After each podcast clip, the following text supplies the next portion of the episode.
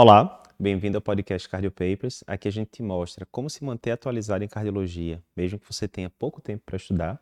Meu nome é Eduardo Lapa e hoje o tema tá massa. A gente vai falar sobre pré-operatório de cirurgia eletiva, quando é que eu tenho que pedir teste para avaliar coronariopatia, teste de isquemia, teste de cintilo, o que seja. Além disso, outras dúvidas de pré-operatório começou. Não sei se você sabe, mas entre os vários cursos que o Cardio Papers disponibiliza, a gente tem um curso de pré-operatório, onde a gente te mostra como conduzir uma avaliação de risco cirúrgico, de pré-operatório, de uma cirurgia eletiva, de uma cirurgia de urgência, o que seja. Assunto muito importante quando você vai para a prática do consultório de cardiologia tranquilamente, um dos motivos mais comuns de encaminhamento para o cardiologista e a gente não aprende isso na faculdade, com segurança. A maioria das residências e especializações de cardio também não abordam isso de uma forma específica. Então, eu separei aqui algumas dúvidas dos alunos e a gente vai discutindo aqui ao longo do dia de hoje. Primeira dúvida é justamente essa. Pré-operatório de cirurgia eletiva, quando é que eu vou pedir teste para isquemia? Essa aqui foi uma dúvida da nossa aluna Noessa. Ela perguntou o seguinte: eu estou lá com um paciente assintomático, mas que tem história de coronariopatia, já fez uma revascularização prévia antiga cirúrgica, e agora chega para avaliação de cirurgia de baixo risco, cirurgia de catarata. Tem necessidade de ficar pedindo teste de isquemia para esse paciente? Então vamos lá. Primeiro eu vou dar uma, uma revisão geral sobre o tema, rapidamente, depois eu volto para esse caso aqui especificamente.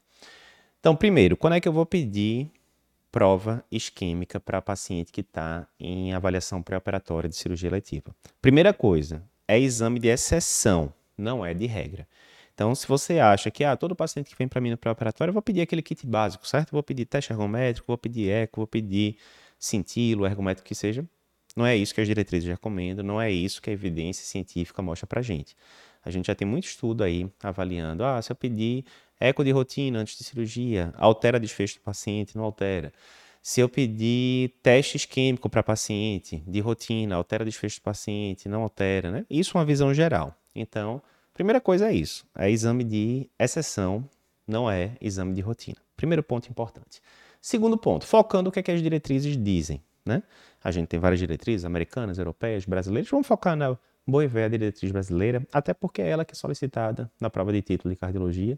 Lembrando, né, que em 2021 e 2022, 2021 60% dos aprovados na prova de título foram alunos do Cardio Papers, 2022 64,5% foram alunos do Cardio Papers. Então a gente sempre foca muito aqui nas diretrizes do SPC, até porque é o que é pedido na prova. Então o que, é que a diretriz fala? A grande indicação em que você consideraria solicitar prova isquêmica num pré-operatório para um paciente assintomático. Eu não estou falando de um paciente com sintoma. Ah, é um paciente que vai tirar ali uma unha encravada, mas ele está falando para você que está com um quadro típico de angina, associada a dispneia, etc. Aí vai ser a investigação normal de coronariopatia, como você faz, né, de doutorado que você faz em qualquer paciente que chegasse, independentemente de preparatório, certo? Não estou falando disso, não. Estou falando daquele paciente que é assintomático, né? Tipo esse que que a nossa aluna colocou. Então, paciente assintomático, via de regra, você vai investigar se ele vai para uma cirurgia vascular arterial, né, tipo revascularização de membros inferiores, por exemplo. Por que isso? Cirurgias vasculares arteriais, geralmente a causa é a aterosclerose. Se tem aterosclerose em algum canto, perna, carótida, etc., tem uma chance bem maior de ter também no coração, né, nas coronárias, já que é uma doença sistêmica. E esse paciente é classificado como risco perioperatório de moderado para cima. Tem vários scores para a gente avaliar isso. Score de Lee é um exemplo, né? Para cirurgias vasculares, especificamente, a gente tem um score de Lee-Vasc e tal, mas não vou entrar muito nesse buraco de coelho, não. Vou só dizer. Você usou algum dos scores lá que são recomendados pela diretriz, o paciente tem um risco moderado ou maior e vai para uma cirurgia vascular arterial, pronto. A diretriz da SBC diz que nesse caso é para você pedir. Outra situação em que você poderia considerar pedir seria o paciente que vai para uma cirurgia de porte intermediário, tipo uma cirurgia intraabdominal, intratorácica tal. Ele tem baixa capacidade funcional, né? não consegue nem subir um lance de escada por algum motivo, artrose de joelhos ou quadril muito importante, o que seja. E terceiro, ele é considerado de risco cardiovascular intermediário mais alto. Essa é indicação fraca pela SBC, né? ou seja, 2B, você vai considerar em alguns casos. Tá. Resumindo, pelo que eu falei aqui, cirurgia de catarata entra nessa história? não entra, né? Cirurgia de catarata, assim como outros procedimentos superficiais, ambulatoriais, endoscópicos, é, são considerados procedimentos de baixo risco de complicações cardiovasculares. Primeiro ponto. E a própria SBC diz, né, que caso seja um paciente assintomático tal, está contraindicado, é não é para você fazer classe 3, está errado você pedir prova de isquemia para paciente que vai para um procedimento cujo risco intrínseco de complicações cardiovasculares, catarata é um exemplo, é baixo, certo? Então, se caísse questão de prova, ah, caiu na prova de título, paciente que está em pré-op de catarata, assintomático, mas tem um bocado de outras complicações, vou pedir uma prova isquêmica. Ele vai querer que está errado, vai querer que você diga que está errado. Beleza? Então, para a prova, resolvemos. Para a vida real, eu tenho um paciente que é assintomático, revascularizou e vai para a cirurgia de catarata. De fato, você não vai tender a pedir nada, não. Aí eu só dou alguns contextos, certo? Porque nem sempre a vida é tão simples. Digamos, digamos, que é um paciente que fez uma revascularização miocárdica 5, 6 anos atrás, que nunca tinha vindo para você e vem na primeira vez justamente na cirurgia, para o um preparatório de cirurgia de catarata. Você nunca viu o paciente na vida. É o que a gente sempre fala, bom senso, né? Vamos ver o caso como um todo. Seu fulano, o senhor tem aí o relatório da cirurgia para ver como é que era o cateterismo antes da cirurgia, o que é que foi feito na cirurgia? Não, não tô tendo nada. Putz, complicou, né? Tá bom. O senhor está sentindo algum sintoma? Não, não tenho não. Mas o que é que o senhor faz no dia a dia? Ah, eu tô no dia a dia só nada, assim, sou sedentário, no caminho e tal. Ah, sobe o lance de escada? Não, nem preciso, viu? Porque eu subo do elevador e não sei o quê. Você né, não consegue medir tão bem a capacidade funcional do paciente. Ele se diz assintomático. Aí quando você faz lá o exame físico, Aí você já sente um, um ictuzinho meio desviado para a esquerda. O paciente tem um pouquinho de turgência jugular. Não cansa, não, não, não cansa, não. Rapaz, será que tem uma insuficiência cardíaca aqui associada? Você pede o eletro do paciente e tem lá de V1 a V4 sem onda R, né? Tudo amputado, aquele negócio. Rapaz, esse daqui tá cara que tem fração de ejeção baixa, né? Tem algum eletro prévio aí, seu João, seu José? Não, não tenho não, doutor. Ou seja, para você ver que no mundo real a coisa nem sempre é tão simples. Aí você pega a primeira vez que você viu na vida o paciente, você não tem exame nenhum daquele paciente, o paciente não parece ter uma capacidade funcional tão boa ali. Pô, esse é o tipo de paciente, considerando que você não tem histórico nenhum, você vai falar, vá lá no hospital, tente resgatar o relatório da cirurgia, se possível, cateterismo, pega aí uma cópia do prontuário e tal. Mas esse é um paciente que você já poderia pensar em solicitar um eco, por exemplo. Haver um eco fração de ejeção de 33%. Pô, não sei como é que era a fração de ejeção. Perdeu tudo. Não tem nada, nada, nada antes da cirurgia. Né? É muito comum em serviço público isso. A gente vê o paciente que não tem nenhum relatório, nada. E aí, essa fração de ejeção era 33 já antes? Será que piorou agora nos últimos tempos? Resumindo, para você ver que vida real a coisa é um pouquinho mais complicada. Mas assim, para a maioria das situações, é um paciente que você já acompanhava, bonitinho. Seis anos atrás fez uma cirurgia de revascularização miocárdica, a fração de ejeção era preservada. Era uma DA proximal bem feia, junto com a CX e uma CD com lesões graves no terço médio. A revascularização foi completa, foi com cirurgião top que é, que você confia, ficou lá tudo bonitinho, uma DA, aquelas coisas todas, todos os enxertos direitinho. De lá para cá, esse paciente vem acompanhando com você no consultório, tudo na meta, pressão controlada, LDL controlada. É um paciente que faz, logo depois da cirurgia, você fez o ergospiro no paciente, prescreveu a reabilitação cardiopulmonar direitinho para o paciente. O paciente vem fazendo bem direitinho, faz lá academia três, quatro vezes por semana, corre na esteira, não sente nada e vai para a cirurgia de catarata. É óbvio é óbvio que você não vai ter que pedir prova isquêmica para esse paciente, né? Mas por que, que eu pintei esse quadro todo? Só para você ver que para prova muito fácil é cirurgia de catarata, não tem sintomas, né? É, acabou, não vai pedir prova isquêmica, super simples de acertar a questão. Para a vida real, veja esses dois cenários que eu coloquei. Um de um paciente que você não tem dado nenhum prévio, o outro um paciente que você acompanha bem direitinho. São cenários que podem ser muito distintos. Né? Então, um resumão aí do que é que você precisa saber sobre prova isquêmica versus pré-operatório. Antes de continuar aqui com o podcast, só um lembrete. Não sei se você sabe, mas aqui no Cardio Papers a gente tem vários cursos que podem ajudar na sua formação. Mais de 35 mil alunos já passaram por alguns dos nossos cursos Cardio Papers.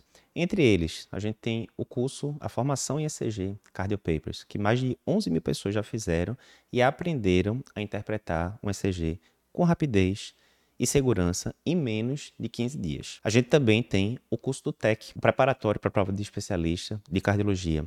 Em 2021, 60% dos aprovados foram alunos do Cardio Papers. Em 2022, 64,5% de todos os aprovados foram nossos alunos. Nesse curso, a gente vai te dar o GPS, o caminho validado para você passar na prova de título de especialista, mesmo que você tenha pouco tempo para estudar. Além desses cursos, a gente tem vários outros onde a gente pode lhe ensinar como interpretar um artigo científico no curso de Medicina Baseada em Evidência, manejo e diagnóstico das principais arritmias cardíacas no nosso curso de arritmias, como organizar a sua produtividade no dia a dia, como é, instituir hábitos melhores no seu dia a dia de médico, como tirar hábitos que estão lhe atrasando no nosso curso de produtividade, entre vários outros.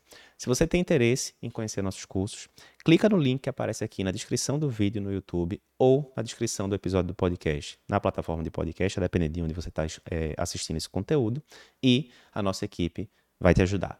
Voltando agora para o episódio. Segunda dúvida do dia. Cirurgia de urgência e angioplastia recente. E agora? O que é que eu faço? Esse aqui foi dúvida da nossa aluna Maísa. Ela perguntou lá no nosso curso pré-operatório o seguinte. Né? Vou resumir aqui o quadro. Estou com um paciente que já teve dois infartos prévios, 2010 e 2016. Lembrando que ela está mandando essa dúvida em 2022. Tinha, tinha feito angioplastia nessas ocasiões. Agora, em julho de 2022, paciente teve uma restenose distente, teve que fazer uma nova angioplastia. Ela não fala aqui se foi no contexto agudo, se foi no contexto crônico, né? Eu vou comentar isso depois. Digamos que seja no contexto crônico, certo? Beleza. Fez a angioplastia direitinho. Agora, boa capacidade funcional, usando AS, usando clopidogrel, foi internado com quadro de semioclusão intestinal por câncer de cólon, né? Bronca. Suspendeu o clopidogrel assim que foi internado foi admitido em centro cirúrgico para realização de colectomia esquerda de urgência. Como proceder aí em relação à dupla agregação plaquetária? Deixo o clopidogrel suspenso mesmo? Não deixo? Enfim, como é que é? Então, boa pergunta. Lembrando que em 2022 a gente teve justamente uma diretriz nova da SBC publicada sobre dupla agregação e pré-operatório né, de cirurgias. Nessa diretriz, ele focou muito em pré-operatório de cirurgia eletiva. Não é o caso aqui.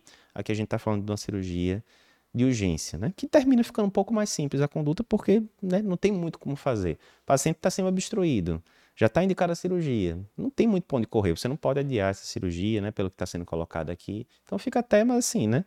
Que não tem solução, solucionado está. Eu vou dar um passo atrás, vou relembrar a conduta se fosse uma cirurgia eletiva. Digamos que é um câncer de colo que não está obstruído, você tem que operar, mas você pode, né? Ah, pode ser daqui a duas semanas, três semanas, pode ser agora. Você tem um pouco mais de mobilidade ali, né, em relação à cirurgia. Cirurgia de urgência, emergência é mais complicada. Então, vamos dar um passo para trás. Digamos que fosse, então, esse exato cenário.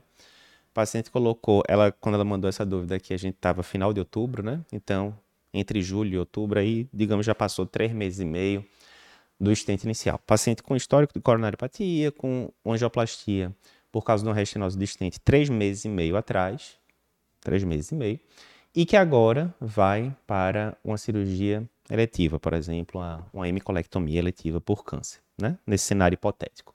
E aí, o que a diretriz da SBC diz, primeiro é o seguinte, você pode me perguntar, Eduardo, mas diz aí, o estente foi farmacológico ou não farmacológico? Porque isso muda tudo, certo não muda tudo. Pela diretriz, ele coloca, né? Eles colocam que já é, que nós tivemos estudos aí nesses últimos anos que mostram que isso é um mito. Em relação, porque você poderia pensar, se é um estente farmacológico, eu vou ter que segurar ali 6, 12 meses de, é, de dupla agregação. Se for um estente não farmacológico, um mesinho de dupla agregação tá bom, e eu posso mandar o paciente para cirurgia e não vai dar bronca, certo? Não, isso é o que a gente achava 10 anos atrás, na época que eu fiz residência, se achava isso.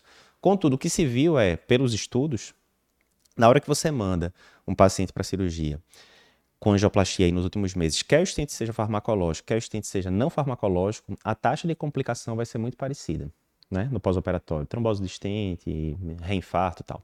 Muito parecido.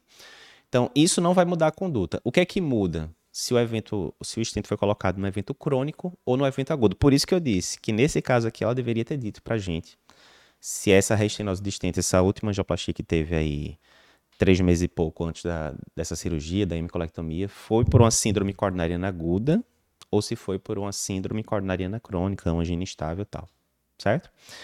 Como foi restenose distente? E a maioria das restenoses distentes se apresenta cronicamente, pode se apresentar de forma aguda também, mas a maioria se apresenta crônico, eu vou considerar que foi crônico, certo? O que é que a diretriz diz da SBC? Ela diz que uma vez que você colocou um stent, quer seja farmacológico, quer seja não farmacológico. Primeiro, no primeiro mês de colocação do estente, você não vai operar esse paciente de jeito nenhum, a não ser que seja urgência ou emergência, não tem o que fazer. Por quê? Porque a taxa de complicação é altíssima. Então, se for uma cirurgia eletiva, você não vai mandar o paciente para procedimento eletivo no primeiro mês. Beleza. Sendo um caso crônico, entre um e três meses, a tendência é que você não mande também, né? Tendência é que você segure ali. Se tiver que liberar, você poderia suspender a dupla agregação, deixar só o AS, mas a recomendação 2B você tende a não querer fazer isso. Entre três meses e seis meses, que aí seria o caso desse paciente, né? Tem três meses e meio aqui, pelo que ela colocou mais ou menos. Entre três meses e seis meses, sendo uma situação crônica, né? Angioplastia numa DAC crônica, é, beleza. 2A, dá para você considerar, né? Recomendação 2A, dá para você considerar tirar o segundo antiagregante e deixar só a aspirina. Seria o caso desse paciente aqui. E depois de seis meses, sendo um cenário crônico, tranquilo, dá para suspender o, o segundo antiagregante e ir só com, com aspirina mesmo, né? Sem estresse. Né? Aí não vai ter diferença se é com 7 meses, 10 meses, 12 meses, de boa. Ou seja, nesse paciente aqui, se fosse uma cirurgia eletiva, se fosse uma DAC crônica, tranquilo, a conduta seria essa mesmo, suspende o clopidogrel, né, pelo menos cinco dias antes, deixa aspirina, opera e bola para frente, né? Beleza. Nesse, ah, e se fosse uma, digamos que essa restenose distente que o paciente teve, foi uma síndrome coronariana aguda. Chegou na emergência, dor em repouso, três meses e meio atrás, colocou lá um estente farmacológico, era síndrome coronariana aguda. O que é que a diretriz diz? Aí a tendência seria que você esperasse ali pelo menos seis meses da, da dupla segregação, né, para poder mandar o paciente para tirar o segundo segregante e mandar o paciente para uma cirurgia eletiva. Né? Essa foi uma pequena revisão que eu falei né, sobre dupla segregação e preparatório. Mas isso tudo que eu falei é para cirurgia eletiva. Por quê? Cirurgia eletiva é aquela que você pode postergar, né? E tal. Quando é cirurgia de urgência e emergência, aí o, o cenário é muito diferente. Você está aí, então, com o paciente cima obstruído, né? Vamos exagerar mais ainda. Obstrução, puf obstrução, né, total, paciente vomitando, aquela situação tal, refratário. Vê lá uma maçaroca no colo, vai ter que operar, né, nem que seja, aqui está dizendo que é micolectomia, digamos que nem fosse isso, digamos que fosse só para fazer uma derivação lá, né, uma colostomia tal, enfim, e desobstruir o paciente. De todo jeito, cirurgia né, de porte moderado tal. E agora, né? Então aí aquele, aquele cenário, já está com três meses e meio, vou considerar que é uma DAC crônica, né? Que foi uma retinose por DAC crônica. A conduta é essa mesmo, é tirar o clopidogrel, deixar o paciente só com aspirina. Ah, Eduardo, mas não vai dar nem para esperar os cinco dias da suspensão do clopidogrel, não. O quadro tá feio mesmo, a gente suspendeu ontem, vai ter que operar hoje já, né? Aí o que é que se faz? Deixa lá a plaqueta reservada, né? Porque se estiver sangrando muito vai precisar transfundir, né? Enfim. É, é, bom que seja um cirurgião que tenha experiência, né? Obviamente, com, na medida do possível, de operar pacientes em vigência de de antiagregação plaquetária mais forte, né? E aí a gente vê quando está nos grandes centros, aí já tem cirurgiões que têm bem mais experiência com isso. Na época lá da residência do INCOL mesmo, o grupo da cirurgia era bastante experiente em operar vesícula, etc., é, em paciente em vigência dupla antiagregação, com bons resultados. Então é isso. Aí você vai na, no que dá, né? Vai ali na situação de urgência mesmo, vai ter que resolver, Deixa a plaqueta separada, porque pode acontecer de chegar lá no intraoperatório. Ah, suspendi ontem só clopidogrel. Ainda está com a S. O paciente começar a sangrar muito e aí vai precisar de, de transfusão de plaqueta, né? Porque as plaquetas que estão circulando ainda estão bloqueadas ali, né? O, o receptor é, P2Y12. E é isso, né? Basicamente, essa seria a conduta que você faria nesse caso. Terceira dúvida de hoje. Paciente revascularizado que vai para uma cirurgia eletiva. E agora? Como é que eu vou conduzir esse paciente? Essa dúvida aqui foi da nossa aluna Valerie, que é anestesista, inclusive, fez o curso de pré-operatório. Ela perguntou o seguinte: no cálculo do risco perioperatório, se eu estiver usando, por exemplo, o score de Lee, né, que é um score bem simples de usar, né, dá para você decorar, inclusive, né, são poucos fatores ali que tem que ser avaliados, enfim. Se um paciente já foi revascularizado ou, se o paciente fez uma angioplastia com stent, né? Tinha uma única lesão, colocou um stent, ficou ótima a, o resultado. CAT ali de controle, as coronárias tudo bonitinhas e tal. Inclusive, fez sentido depois, negativa, ou chegou a repetir um CAT no futuro, e coronárias tudo tranquilo, stentzão aberto lá e por aí vai. E aí, esse tipo de paciente, eu vou continuar colocando um ponto dele lá de coronariopatia, quando for calcular os scores de risco, né? Se você vai para o score de Lee, ele tem alguns critérios lá, né? coronariopatia ganha um ponto, ciência cardíaca, diabetes insulina independente, né? Entre outros. E aí, o paciente tem DAC? Tinha, mas colocou um stentzão lá, vamos pegar a stent. Colocou o stent, o stent tá lá perfeito, 0% de restenose, lindo, sentido negativo e tal. É resolvida a coronariopatia do paciente. O paciente não vai pontuar no score de Lee como sendo coronariopata, certo? Não, é errado. Ele vai continuar ganhando ponto. E aí, é, é simples isso, pessoal. O coronariopatia, primeiro, né? Ela é uma manifestação de aterosclerose, né? No final das contas. E a aterosclerose é uma doença sistêmica e que não tem cura, né? Você pode até, com o uso de tratamento medicamentoso aliado com mudança de estilo de vida e tal, você consegue inclusive, estagnar uma placa aterosclerótica até regredi-la, né, com uso de estatina. Tem estudo com exercício físico também mostrando regressão de placa tal. Mas é um fato, é uma doença que você vai controlar, você não vai curar, né? Então, se o paciente já tem histórico de coronariopatia, mesmo que ele tenha já plastizado, mesmo que no momento ele não tenha nenhuma lesão obstrutiva, nenhuma lesão acima de 50%, ele continua sendo classificado como coronariopata. Ele continua tendo que usar o resto da vida as medicações que a gente sabe que alteram né, ali desfecho na DAC crônica, como aspirina e estatina. Né? E a gente sabe que esses pacientes coronariopatas, mesmo que crônicos, mesmo que bem tratados, eles têm o famoso risco residual, que é o quê? Mesmo quando você controla tudinho, a pressão está controlada, o LDL está controlado, o paciente está fazendo atividade física, parou de fumar, etc. Mesmo assim, ele ainda tem uma taxa de eventos cardiovasculares que é bem maior do que a população normal, entre aspas, que nunca teve é, coronariopatia prévia. Então, sim, pode ser o score que for, pode ser o score de Lee, pode ser o score do ACP, enfim, qualquer score que você for usar, esse paciente vai ganhar sim o ponto ali de coronariopatia. E essa dúvida, né, é, apesar de ser uma dúvida simples, ela traz esse conceito que é muito relevante. A revascularização não trata, não cura a coronariopatia do paciente. Isso é importante, porque às vezes até o próprio paciente fala, não, Tom, mas não botou o stent ali, ficou tudo normal, né? Tá dizendo aqui, ó, CAT pós-angioplastia, sem lesões obstrutivas, stent expandido, tá, resolveu, né? Não, minha gente. O stent, ele trata só uma das lesões focais. Geralmente, o paciente que tem uma lesão é importante, 80%, 90%, para aquela lesão que ele tem de 80%, 90%, ele tem inúmeras outras de 20%, 30% e tal. E a gente tem que lembrar que boa parte de acordo com alguns trabalhos, até a maioria do, das síndromes coronarianas agudas, elas não surgem de placas que eram relevantes previamente, que tinham 70, 80, 90% de estenose. Pelo contrário, a maioria das síndromes coronarianas agudas, isso aí já foi feito por estudo de ultrassom intracoronário e tal, ela termina surgindo justamente dessas lesões de 10, 20, 30%, que não eram obstrutivas, mas que pode acontecer da placa aterosclerótica romper né, e, e causar uma síndrome coronariana aguda ali de uma hora para outra. Né? Então, é esse conceito importante, sim, pontua nos scores de risco.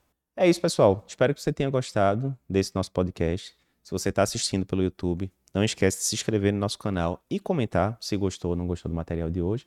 E se você está escutando pelo podcast, não esquece também de pegar o link e compartilhar com seus amigos. Lembrando que aqui no Cardio Papers a gente tem inúmeros cursos, cursos para preparar você para a prova de título de cardiologia, curso para lhe ensinar a interpretar um elétrico com segurança e rapidez em até 15 dias, curso de como interpretar artigos científicos, como fazer uma avaliação pré-operatória com segurança, além de certificações como a nossa certificação de mapa. Se você quiser ficar por dentro, conhecer melhor os nossos cursos, clica no link que aparece aí embaixo, aqui na descrição do vídeo no YouTube, na descrição do podcast, na sua plataforma de podcast, e a nossa equipe vai te ajudar com isso. Até o próximo episódio.